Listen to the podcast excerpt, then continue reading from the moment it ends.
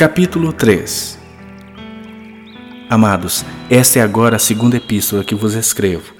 Em ambas procuro despertar com lembranças a vossa mente esclarecida, para que vos recordeis das palavras que anteriormente foram ditas pelos santos profetas, bem como do mandamento do Senhor e Salvador, ensinado pelos vossos apóstolos, tendo em conta, antes de tudo, que nos últimos dias virão escarnecedores com seus escárnios, andando segundo as próprias paixões e dizendo: Onde está a promessa da sua vinda? Porque desde que os pais dormiram, todas as coisas permanecem como desde o princípio da criação. Porque deliberadamente esquecem que de longo tempo houve céus bem como terra, a qual surgiu da água e através da água pela palavra de Deus, pela qual veio a perecer o mundo daquele tempo afogado em água.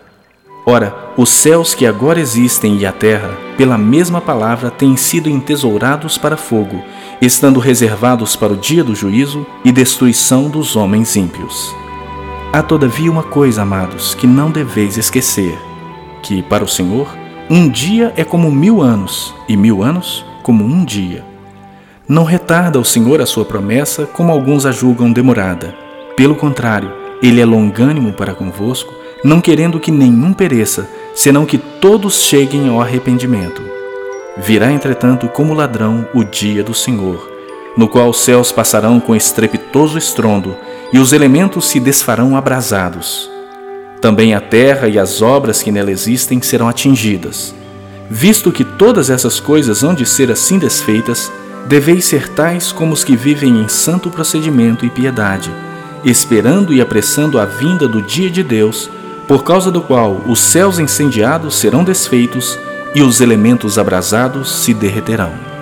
Nós, porém, segundo a Sua promessa, esperamos novos céus e nova terra, nos quais habita justiça.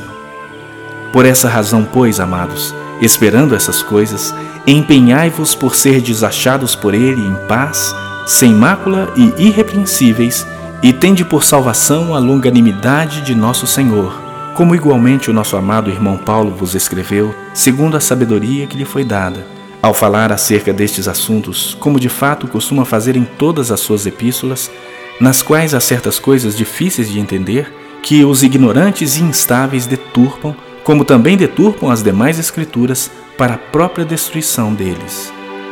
Vós, pois, amados, prevenidos como estáis de antemão, acautelai-vos não suceda que, arrastados pelo erro desses insubordinados, descaiais da vossa própria firmeza.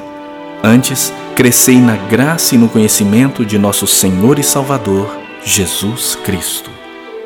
A Ele seja glória, tanto agora como no dia eterno.